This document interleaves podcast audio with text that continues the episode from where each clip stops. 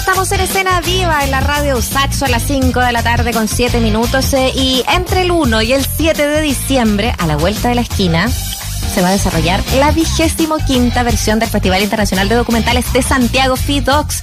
Impresionante, como siempre, siempre pensar en lo que es una nueva versión de este festival que inaugurara hace tanto tiempo eh, Patricio Guzmán. Este año habrá cuatro actividades abiertas y gratuitas vía streaming que darán la oportunidad de dialogar, por ejemplo, con el mismo Pato Guzmán y Maite Alberdi. Antonia Girardi, directora del Festival Internacional de Documentales de Santiago, se encuentra al teléfono para que podamos conversar acerca de este tema. Bienvenida, Antonia. Hola, ¿qué tal? Muchas gracias por la invitación y esta presentación. Hola Tony, ¿cómo te va? Bienvenida a Escena Vida, qué bueno escucharte, qué bueno saber que ya está eh, delineada, definida esta nueva edición y que sea importante eh, ver algo que leí ahí como en el anuncio de cómo esta edición recoge también eh, la mirada respecto de, ya no mucho hablar de un nuevo Chile, ¿no? Pero la mirada respecto de este Chile reciente, quizás es lo más justo decir. Eh, ¿Cómo eso se ve reflejado ahí en la, en la curatoría y lo que se va a mostrar y comentar en, en FIDOX 2021? Claro, eh, es una, este siempre es como un desafío importante en realidad para nosotros, eh, como oficial de documentales, que, como ustedes decían, fundó Patricio Guzmán hace ya 25 años. Eh, siempre estamos dialogando en realidad con la contingencia, con el presente. Eh, y en ese sentido sí es un festival, eh, yo siento bastante político, pero entendiendo que la política también es algo que se va como actualizando y que hoy día hay como hay, hay otros tópicos, ¿no? Y hay otros temas políticos mm. como los temas ecológicos, como los temas de género, que para nosotros son muy importantes y la programación obviamente, eh, en principio, lo que más buscamos son buenas películas, eh, eh, pero que también nos permitan como ir dialogando con, con estos como grandes temas, yo siento, del presente y, establecer el festival también como un lugar de diálogo, un lugar de, discusión. Hay que, hay que decir que... ¿Hay mucho este ruido? Este contacto también es muy realista. Y se escucha, y se escucha como un grito de en alguien. la calle. Que, que de, claro, no sé. Si hay alegría, qué bueno, pero se escucha como. No sé si es posible, Antonio, que vamos eh, quizá encontrar un sitio que nos, que nos permita poder eh, tener menos ruido ambiente en el fondo. Mejor.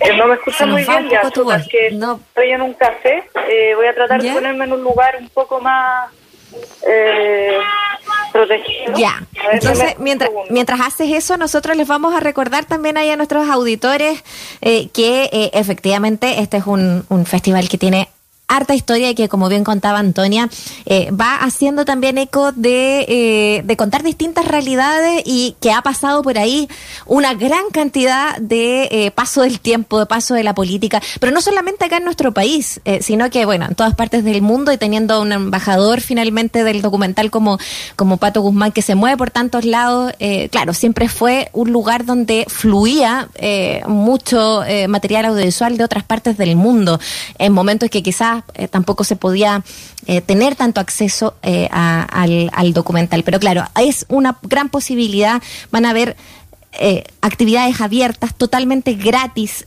a través de, del FIDOX y de eso también queremos queremos hablar. Antonia, te, tenemos de vuelta ahí, ¿nos escuchas bien tú? Disculpe, yo lo escucho perfecto. Ya, estupendo.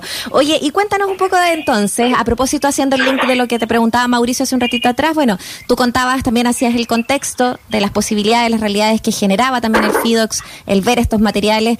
En esta oportunidad, eh, ¿qué pasa y, cómo se instala también frente a estas gran, eh, estos grandes cambios que, estamos viviendo hoy día con el país? O sea, yo, yo creo que siempre la, la programación... Eh, son, son películas que como que abren discusiones y que son un disparador para generar eh, después conversaciones respecto a temas como por ejemplo eh, no sé la violencia contra los animales la violencia también la, la eh, como en, el control en las redes sociales. Hay una película por ejemplo que se llama All Life Everywhere que ganó Sundance y que habla justamente de eso de la vigilancia digital que son temas yo creo como muy contingentes y que, y que también podemos como verlo hoy día, por ejemplo, siguiendo lo, que pasa un poco con, las campañas presidenciales en internet, ¿no? Como que son, yo creo que siempre los documentales sirven para mm, como generar reflexiones que se van contaminando y que van cruzando la vida cotidiana, ¿no? Son películas que en ese sentido están como muy cercanas.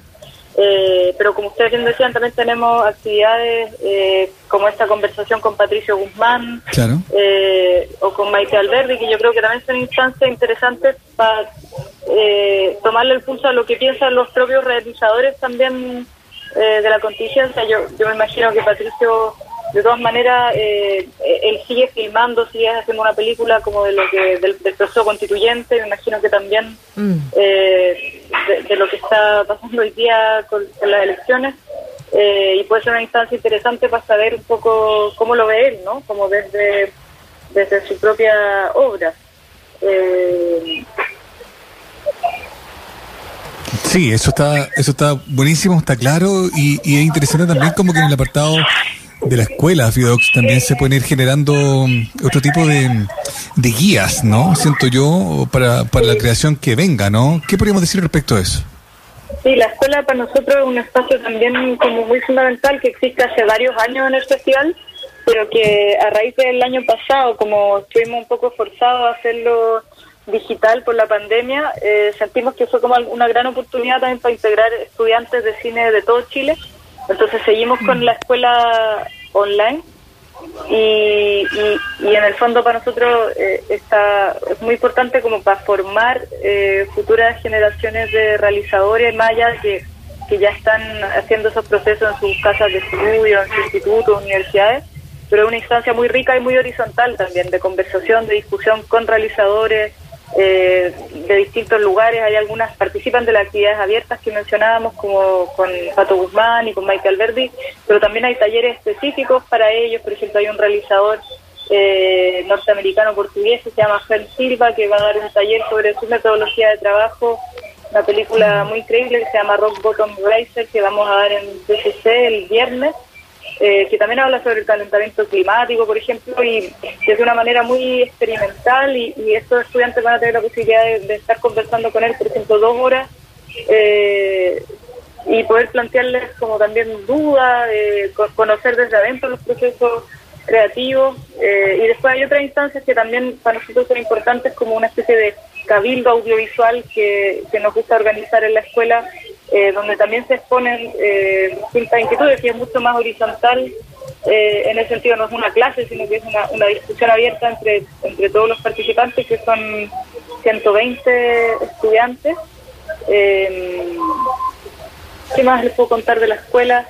es es sin duda, bueno, en todo caso, información de que mm, tanto como de la escuela, como los talleres, como las clases abiertas, charlas abiertas que se van a dar y me parece súper valioso que, que se pueda tener este intercambio, esta posibilidad de verdad. Por ejemplo, la de Maite Alverde que va a ser este, mm, este, este viernes 3 de diciembre, eh, que va a tener también ahí eh, dos horas en que ella va a poder exponer sobre cine documental, eh, o sea, nominado al Oscar, un documental chileno, es, es sin duda un hito. Y es sin duda un bonito también, eh, Antonia, Antonia Girardi, directora de FIDOX, que conversa con nosotros a esta hora, eh, la nominación obviamente a los Goya de la Cordillera de los Sueños de mismo Patricio Guzmán.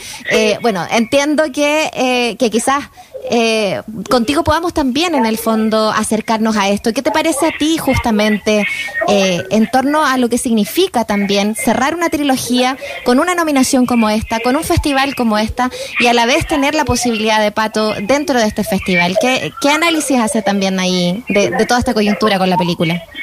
No, claro, para nosotros es, muy como lindo lo que ocurre, ¿no? Con la nominación al Goya de, de la Cordillera y también es interesante eh, ver cómo año a año el documental chileno va ganando como mucho terreno, ¿no? Como es un, cine que está muy reconocido internacionalmente, ya lo vimos con las nominaciones al Oscar de, la gente topo.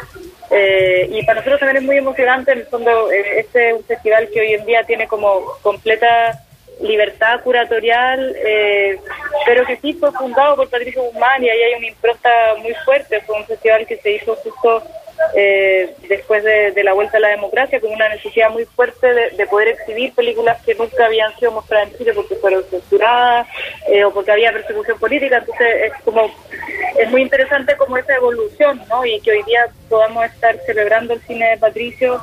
Eh, para nosotros es muy importante como una figura muy importante marcadora para el festival y que con mucho cariño queremos ahora también entrevistarlo y también vamos a tener una función al aire libre de él el sábado 4 de diciembre eh, y esto va a ser en el Paseo Bulnes. Eh, vamos a dar Chile la memoria obstinada, que creo que también es una peli que dialoga mucho eh, con el presente y que es interesante de ver, sobre todo para, la gente que tuvo la posibilidad de verla ahora hace poco en la red, la batalla de Chile. Creo que es un diálogo interesante que se puede seguir tejiendo de ver esta película en el espacio público y además tener la posibilidad de escuchar esta conversación con Patricia. No, va a ser un lujo.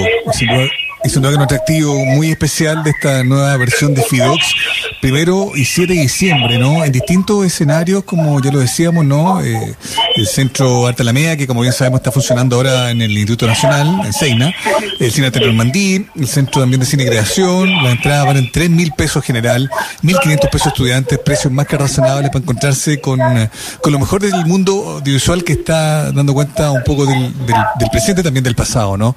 De cómo se, cómo se observa Chile frente a la frente a la lente, ¿no? Así que muchas gracias por eh, conversar con nosotros, Antonia. Muchas gracias, Antonia. disculpen el, ruido. no, no te preocupes, está todo bien. Mientras haya vida, está todo bien. Gracias. Ya, Muchas gracias. Abrazo, chao.